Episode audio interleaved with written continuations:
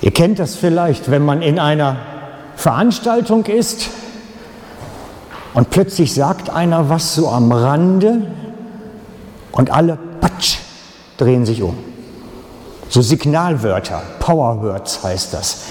Gibt es eine richtige Lektion für in der Kommunikation? Es gibt Signalwörter, da hast du alle Aufmerksamkeit.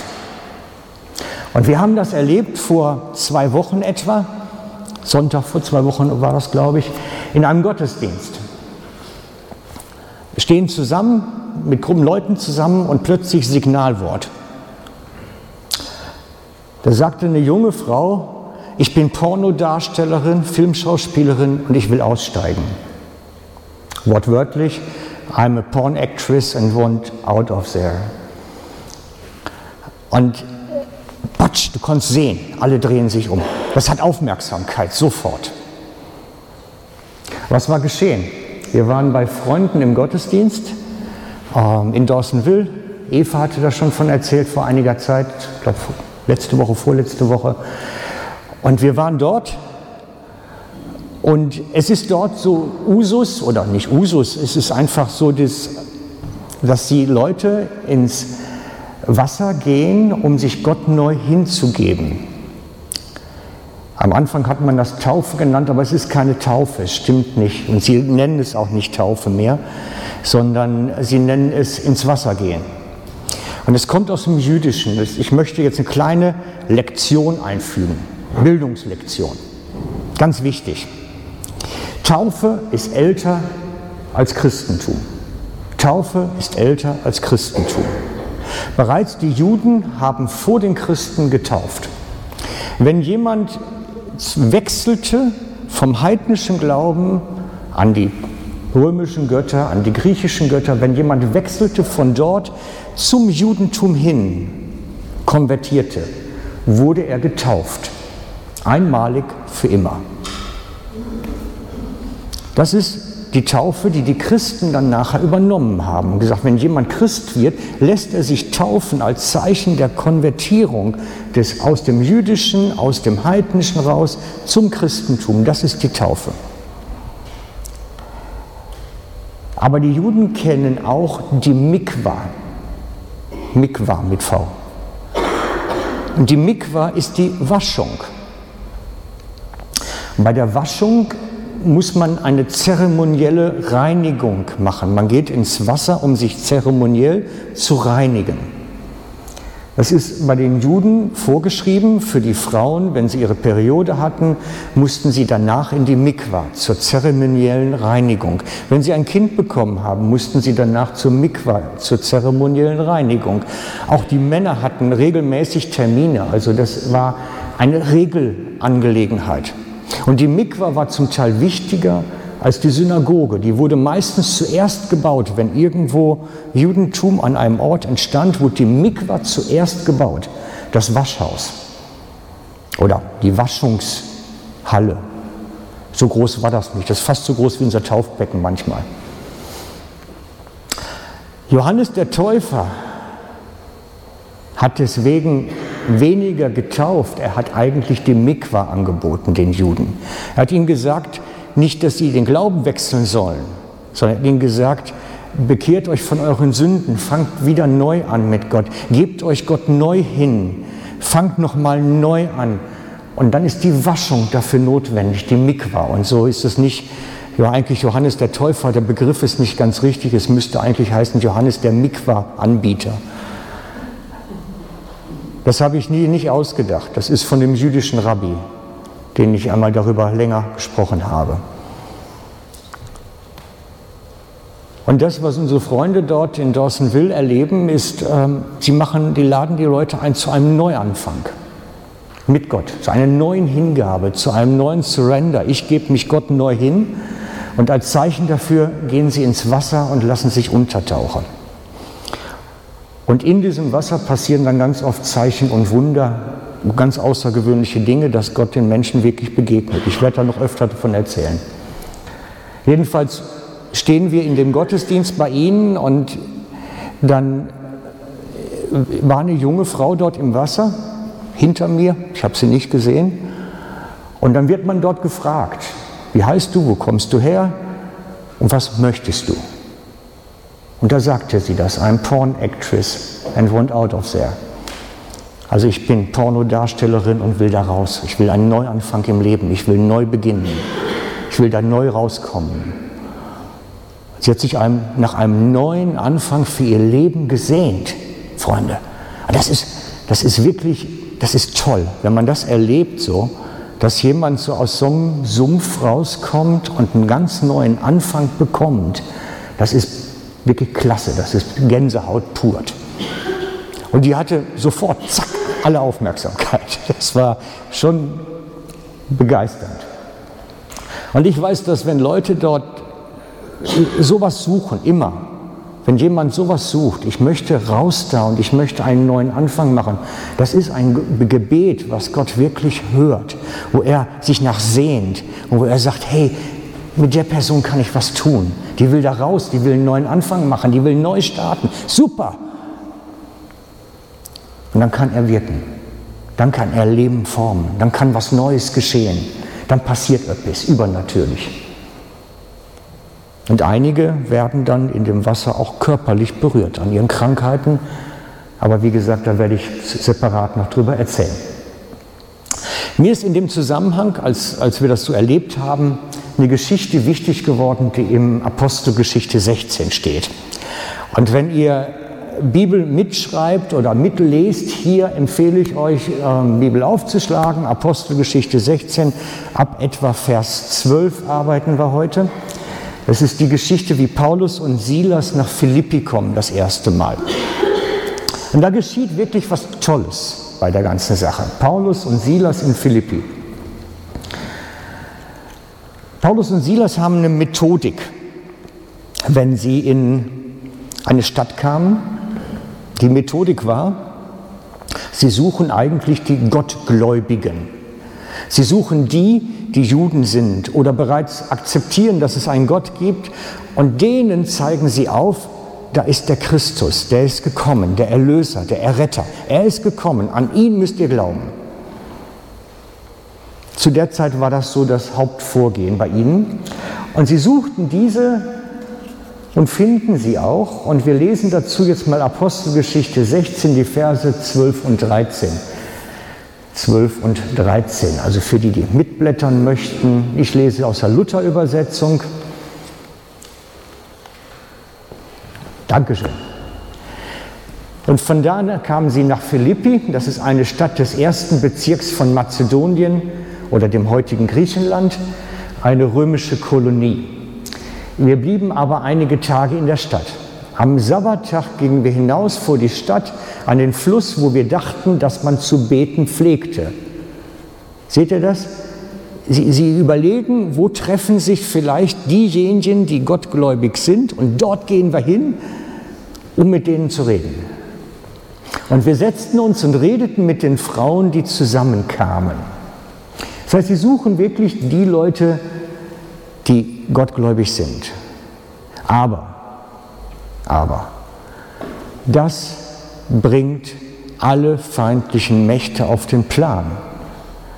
Wenn man in eine Stadt geht, wo das Christentum, die Erlösungslehre nicht bekannt ist, bringt das alle unsichtbare Welt in, in Rage. Da passiert etwas. Und so kommt es bei ihnen auch zu einer Konfrontation. Wir lesen das dann nachher. Ich springe ein bisschen, damit es nicht zu lang wird. Äh, Verse 17, 18. Verse 17 und 18. Es geht um eine Frau, eine Sklavin. Die folgte Paulus und uns überall hin und schrie, diese Menschen sind Knechte des allerhöchsten Gottes, die euch den Weg des Heils verkünden. Das taten sie, tat sie viele Tage lang. Glaubt ihr, dass das nervig ist? Wenn ständig einer hinter dir herrennt und sagt, guck mal, die da, die da, ich glaube, das wird mir ziemlich auf den Senkel gehen. Ne? Also Paulus darüber, war darüber so aufgebracht, dass er sich umwandte und zu dem Geist sprach, ich gebiete dir im Namen Jesu Christi, dass du von ihr ausfährst. Und er fuhr aus zu derselben Stunde. Das heißt, die hatte diesen Wahrsagegeist, aus finsteren Mächten, von unreinen Mächten. Es waren feindliche Mächte, die in der Frau aktiv waren. Und das Interessante ist, dass diese feindlichen Mächte das Richtige sehen und das Richtige sagen. Die sagen das Richtige, die sagen die Wahrheit. Aber die gehen den Leuten damit so auf den Sack, dass sie natürlich ein Problem kriegen damit dann irgendwann. Aber wir können daran erkennen, dass wenn feindliche Mächte im Spiel sind, können die die richtigen Sachen sagen, weil die sehen die unsichtbare Welt. Die sehen das, was wir nicht sehen können. Und die können deswegen ganz klar auch Sachen ankündigen, die stimmen. Darum sage ich immer, Wahrsager können durchaus korrekte Sachen sagen, obwohl sie aus einem anderen Lager kommen, weil sie einfach Dinge sehen können, die wir nicht sehen können. Möglich ist das. Wir wollen aber nicht zu tief einsteigen, weil das ist nicht das Thema heute. Aber diese Situation sorgt dann dafür, dass es zu einem wirklichen Konflikt in der Stadt kommt. Weil die Frau war eine Sklavin, die gehörte jemandem und dieser, dem sie gehörte, war einer der Vornehmen der Stadt und er verdiente da gut dran. Das ist bis heute so. Wahrsagerei ist ein lukratives Geschäft. Da kann man viel Geld mitmachen. Ich weiß noch, in meinen jungen Jahren erzählte mir mal jemand, ich weiß nicht, woher die Zahl kommt, aber er meinte, so in der Hälfte, die Hälfte der Entscheidungen, die in der Wirtschaft getroffen werden, würden mit Sicherheit vorher mit dem Wahrsager konsultiert. Ob es stimmt, weiß ich nicht. Wir können es nur so stehen lassen. Aber ich glaube schon, dass viele so Bankdirektoren, wenn sie schwierige Entscheidungen treffen müssen oder wer auch immer, durchaus dann bei solchen Kräften auch Zuflucht nehmen. Und sie können durchaus richtige Sachen sagen, durchaus. Aber in dieser Stadt kommt es dadurch zu einem Riesenkonflikt, zu einem Riesenpuff haben sie da, weil jetzt die Vornehmen der Stadt natürlich ihre Einnahmequelle nicht mehr haben. Sie haben Geld verloren. Und Paulus hat dafür gesorgt, dass sie diesen ja, einfach Verlust jetzt haben. Und so geht es dann weiter in Vers 17 und 18. Halt, das hatten wir schon. Da müssen wir einen weiterspringen. Ähm, 21, 22, 21, 22. Danke, Sonja. Entschuldige. Die haben sich jedenfalls dann beschwert vor dem Rat, die Besitzer, und haben gesagt, diese Männer verkünden Ordnungen, die wir weder annehmen noch einhalten dürfen, weil wir Römer sind. Das stimmt. Das ist richtig, weil sie wurden aufgefordert, Jesus zu anbeten. Als Römer war man aber verpflichtet, den Kaiser anzubeten und nur ihn allein als Gott zu akzeptieren. Paulus rief aber dazu auf, Jesus anzubeten. Und daran haben sie es dann aufgehängt. Die haben nicht gesagt, die hatten Geist ausgetrieben, jetzt haben wir Geld verloren. Nein, die haben den Punkt gesucht, wo sie ihn wirklich dann auch rechtlich dran aufhängen können. Entschuldigt.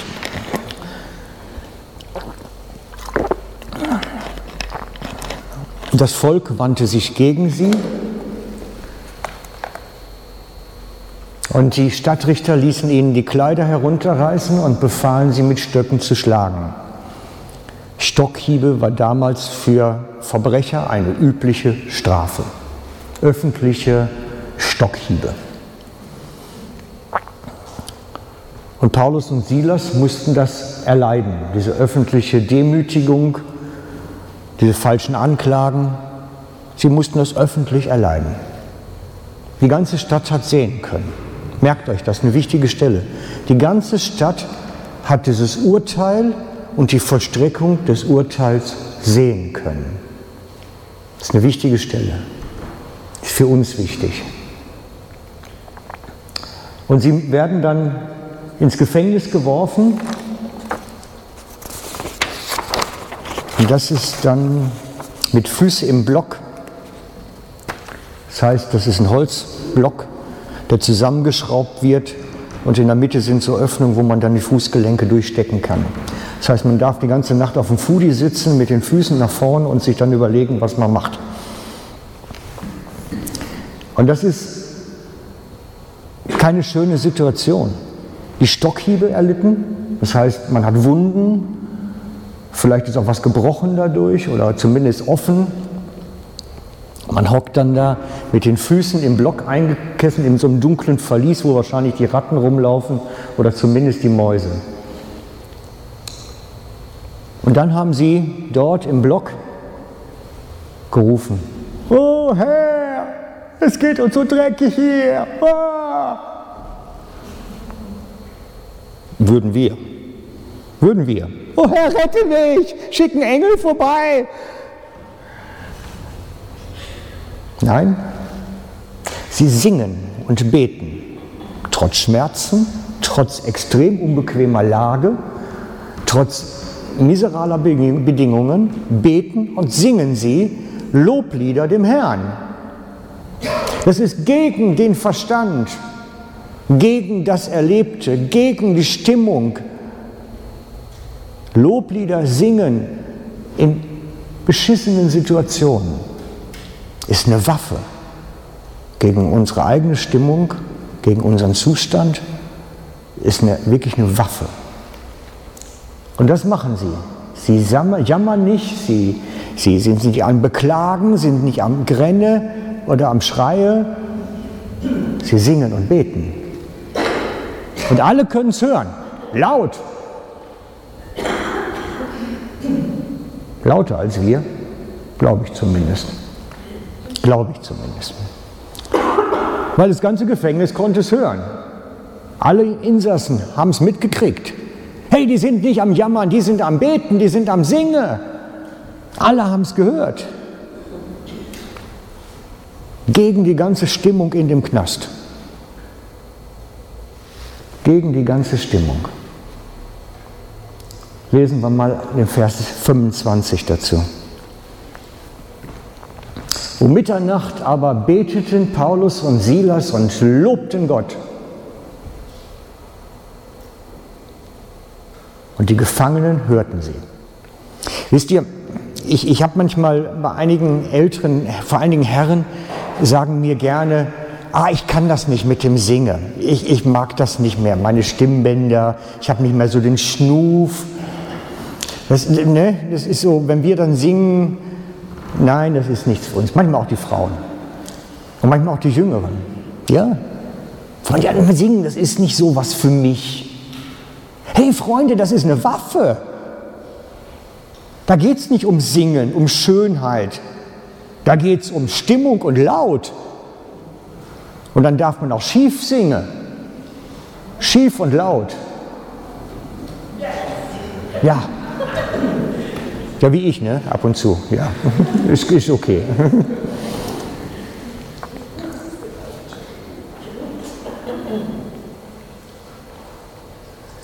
Und dann kommt ein großes Erdbeben, lokales Erdbeben. Und sprengt die Türen. Das heißt nicht, dass die Decke einfällt, was eigentlich eher wahrscheinlich wäre, sondern die Türen gehen auf. Und die Ketten gehen ab. Das ist ein ganz komisches Erdbeben. Es ist wirklich ein seltsames Erdbeben, weil es fällt nichts zusammen. Die Türen gehen auf und die Ketten sprengen und scheint aber für alle sichtbar gewesen zu sein. Also die Stadt hat das irgendwie mitgekriegt, da ist was am Rumore. Und was haben sie gemacht? Alle raus hier, raus hier, wir sind frei, raus, schnell abhauen. Nee, natürlich nicht. Haben gesagt, wir bleiben hier. Und das ist ein Punkt, der ist wichtig. Haben gesagt, wir bleiben hier. Wir bleiben im Gefängnis. Vers 27 geht dann weiter. Aber der Aufseher, der Gefängnisaufseher, der auf den Schlaf auffuhr, das heißt, der hat da irgendwo im Anbau gewohnt oder gelebt mit seiner Familie, sah die Türen des Gefängnisses offen stehen, zog das Schwert und wollte sich selbst töten. Denn er meinte, die Gefangenen wären entflohen, was ja auch irgendwie logisch wäre. was ja normal wäre. Und er ist persönlich haftend. Er ist verantwortlich für die Gefangenen. Und er wusste, wenn morgen früh jemand mitkriegt, dass die Gefangenen weg sind, dann bin ich derjenige, der auf dem Marktplatz dann aufgehängt wird. Und das ist dann die Schande für meine Familie, für meine Kinder. Dann bringe ich mich lieber selber um und kann die Schande ersparen.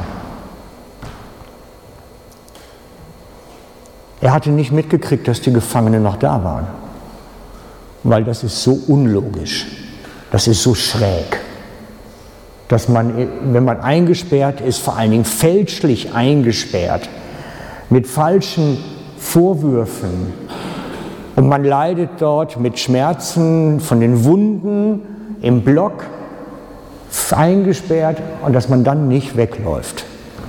Wir lesen weiter, Vers 28. Paulus aber rief laut, tu dir nichts an, denn wir sind alle noch hier. Das heißt, die müssen die anderen Gefangenen auch gesagt haben, hey Leute, haut nicht ab. Die Geschichte ist nicht vorbei. Die fängt erst an. Jetzt beginnt der wichtige Teil. Jetzt beginnt der wichtige Teil. Wir sind alle noch da, tu dir nichts an. Es ist keiner, auch die anderen nicht, in die Freiheit gelaufen. Weil sie erkennen und was verstanden haben. Paulus und Silas spreche ich jetzt für. Sie haben verstanden, wir sind öffentlich verurteilt worden wir sind öffentlich geschlagen worden. Die ganze Stadt hat es mitgekriegt. Alle, die da waren, haben es mitgekriegt.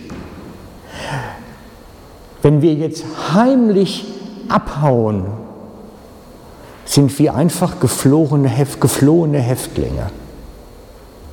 Wir sind einfach nur geflohene Häftlinge. Wenn wir dann in eine andere Stadt wieder kommen, kommen wir dorthin als geflohene Häftlinge. Wir laufen durch die ganze Region als geflohene Häftlinge. Wir, wir, uns droht ständig wieder neu verhaftet zu werden, wieder neu gefangen genommen zu werden, weil wir einfach nicht freigelassen sind, sondern einfach geflohen sind.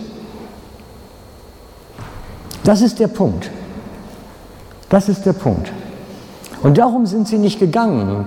Sie haben sich gesagt, wir sind öffentlich verurteilt worden, fälschlich, wir sind öffentlich geschlagen worden und inhaftiert worden. Wir müssen öffentlich wieder freigelassen werden, damit es dann auch rechtskräftig ist und wir Befreite sind. Sonst bleiben wir lebenlang geflohene Häftlinge. Sonst bleiben wir ein Leben lang geflohene Häftlinge. Und zweitens, Ihr Auftrag war ja nicht erledigt. Gott hat sie in die Stadt geschickt, um das Evangelium zu verkünden. Wenn sie einfach abgehauen wären, wäre der Auftrag nicht erledigt gewesen. Sie mussten nochmal zu der Gemeinde, zu den Leuten, mit denen sie geredet hatten. Sie mussten das angefangene Werk zu Ende bringen, nicht einfach weglaufen.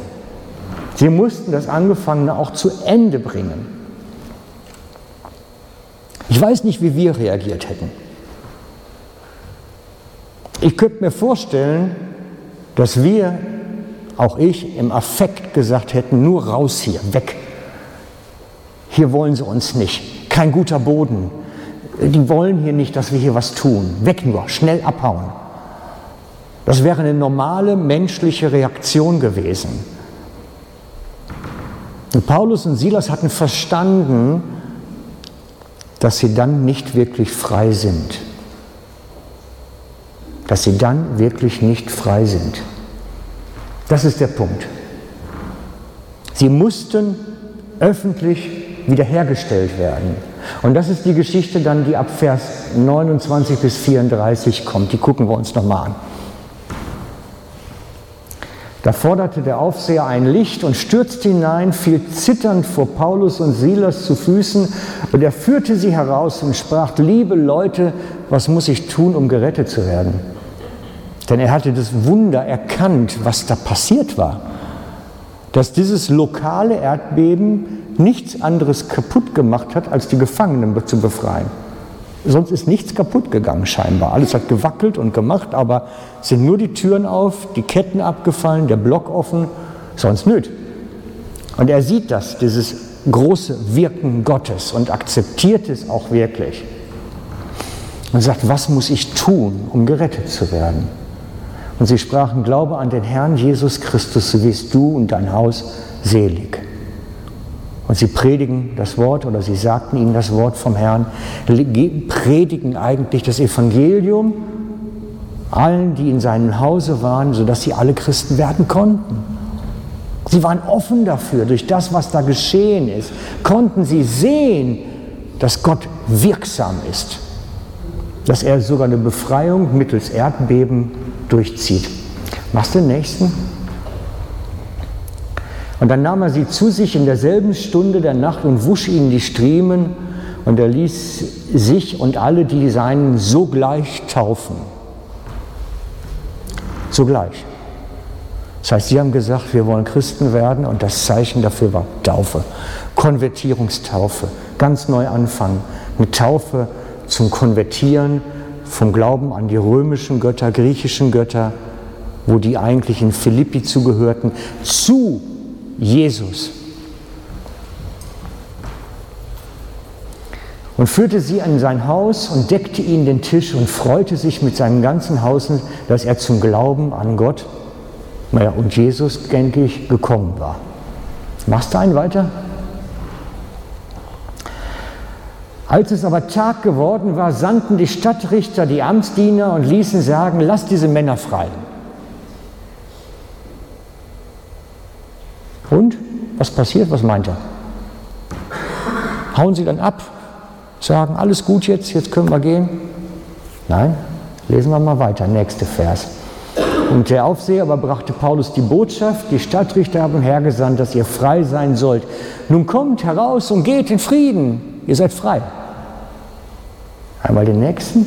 Paulus aber sprach zu ihnen, sie haben uns ohne Recht und Urteil öffentlich geschlagen die wir doch römische Bürger sind und das Gefängnis geworfen und sollten uns heimlich fortschicken. Es war ihnen nicht genug. Es war ihnen nicht genug. Nein, sie sollen selbst kommen und uns hinausführen. Das heißt, es muss jeder sehen können. Es muss jeder sehen können, dass wir frei sind und dass sie uns hinausführen, die uns vorher hineingeführt haben. Es soll jeder sehen können. Wir sind öffentlich geschlagen worden, ins Gefängnis geworfen worden. Wir müssen öffentlich von ihnen wieder freigesetzt werden, befreit werden. Einmal weiter. Die Amtsdiener berichteten diese Worte den Stadtrichtern. Da fürchteten sie sich, als sie hörten, dass sie römische Bürger seien weil das geht nicht einfach ohne Gericht, so einen römischen Bürger zu verhaften. Aber das ist eine andere Geschichte. Und sie kamen und redeten zu ihnen und führten sie heraus und baten sie, die Stadt zu verlassen. Das heißt, sie haben sich auch wirklich darauf eingelassen. Und damit waren sie dann auch frei. Und dann gingen sie aus dem Gefängnis zu Lydia, konnten den Auftrag zu Ende führen. Und als sie und die Brüder gesehen und sie getröstet hatten, zogen sie fort. Danke. Das ist die Geschichte.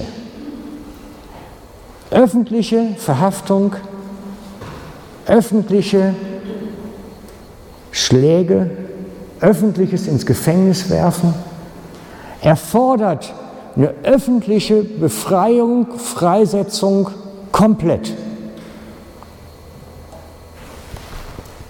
Und jetzt kommen wir zu der Anfangsgeschichte zurück. Zu der jungen Frau, dieser Pornodarstellerin, die ausgestiegen ist. Sie ist jemand, die öffentlich in einem Gefängnis war, in einer Bindung ist, gefangen ist in den Händen des Bösen. Sie ist öffentlich darin eingebunden. Und sie braucht öffentliche Wiederherstellung. Das ist der Punkt, damit der Böse kein Anrecht an sie mehr hat, dass er sie loslassen muss. Sie braucht öffentliche Wiederherstellung. Und das ist das, was wir gesehen haben. Sie kam ins Wasser, wurde gefragt, wer bist du, wie heißt du, wo kommst du her, was ist dein Begehr oder was möchtest du? Und sagt, ich möchte frei sein. Und jeder kann es hören. Jeder im Saal kann es hören, weil es mit Mikrofon war. Und sie wird öffentlich freigesetzt. Die Bindungen werden gelöst. Und es ist dann gelöst. Es ist dann gelöst. Und das ist eine Geschichte, die ist mir extrem wichtig geworden. Weil sie damit hat der Böse keine Macht mehr über ihr Leben. Er hat keine Möglichkeit mehr, auf sie zuzugreifen oder sie wieder neu in eine Gefangenschaft zu nehmen oder etwas Neues zu tun, sondern sie ist frei. In dem Moment ist sie frei von aller Bindung. Öffentliche Bindung braucht öffentliche Befreiung. Immer. Und das Gleiche gilt auch für uns. Wenn wir gebunden sind, und das kriegt man mit, wenn Menschen gebunden sind, braucht es öffentliche Freisetzung. Man kann nicht im stillen Kämmerlein dafür sorgen, dass es dann wieder in Ordnung kommt irgendwie. Wir leben in einer Gesellschaft mit einer hohen Schamschwelle, nenne ich das immer. Bei uns wird alles heimlich, im Verborgenen gemacht. Im Verborgenen bestehen die Bindungen, im Verborgenen es die Alkoholkranken, im Verborgenen sind die Leute, die mit anderen Süchten zu tun haben, Pornografie, was weiß ich nicht alles. Wir leben das im Verborgenen. Die Auswirkung kriegt jeder mit. Keine Bindung ist heimlich. Man spürt es dem Menschen an, wenn sie gebunden sind. Jeder kann es mitkriegen. Man weiß vielleicht nicht, was es ist, aber man kriegt es mit. Und solche Bindungen brauchen Freisetzung. Solche Bindungen brauchen Freisetzung. Nicht im Verborgenen. Nicht im Verborgenen. Weil sonst hat der Böse wieder Anrecht und kann zurückkommen und kann sagen, du bist ja nur ein Weggelaufener. Du bist nicht befreit, du bist weggelaufen. Jetzt hole ich dich wieder. Und wir haben das ganz oft gehabt, dass Menschen frei geworden sind von solchen Bindungen und dann hat das eine kurze Zeit gehalten und dann sind sie wieder zurückgefallen. Dass jemand versucht, vom Alkoholismus frei zu werden und dann geht es vielleicht vier, fünf Wochen gut und dann kippt es wieder zurück. Weil sie nicht wirklich frei sind. Dann ist alles so Gemauschel unter der Oberfläche. Und der Böse kann kommen und sie wieder gefangen nehmen.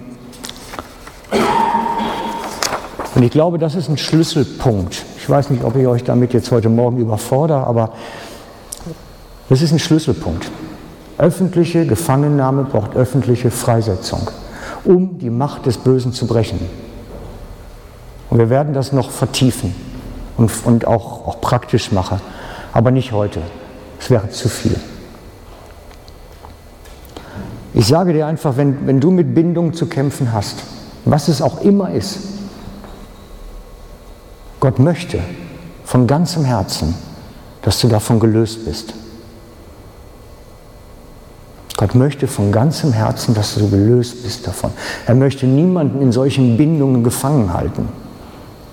Kein Christ sollte in fremdartigen Bindungen irgendwo unterwegs sein. Gott möchte Freisetzung für uns. Jesus ist dafür gekommen, ist dafür gestorben, um die Macht des Bösen zu brechen. Und das Resultat ist, dass wir frei leben können. Aber das läuft nicht unter der Bettdecke heimlich gemauschelt. Das funktioniert nicht.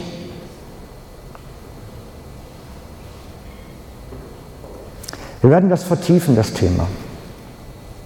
Wir werden das Thema vertiefen beim nächsten Dynamo. Wir werden auch sonst dranbleiben, weil ich glaube, es gibt viele Bindungen. Und es braucht viele Lösungen. Und wir werden das weiter verfolgen. Wir werden das weiter verfolgen. Gott liebt uns so sehr, dass er das nicht möchte. Dass wir als Gefangene des Bösen durchs Leben rennen. Das ist nicht sein Plan für uns. Never ever. Niemals nie. Und er möchte was tun.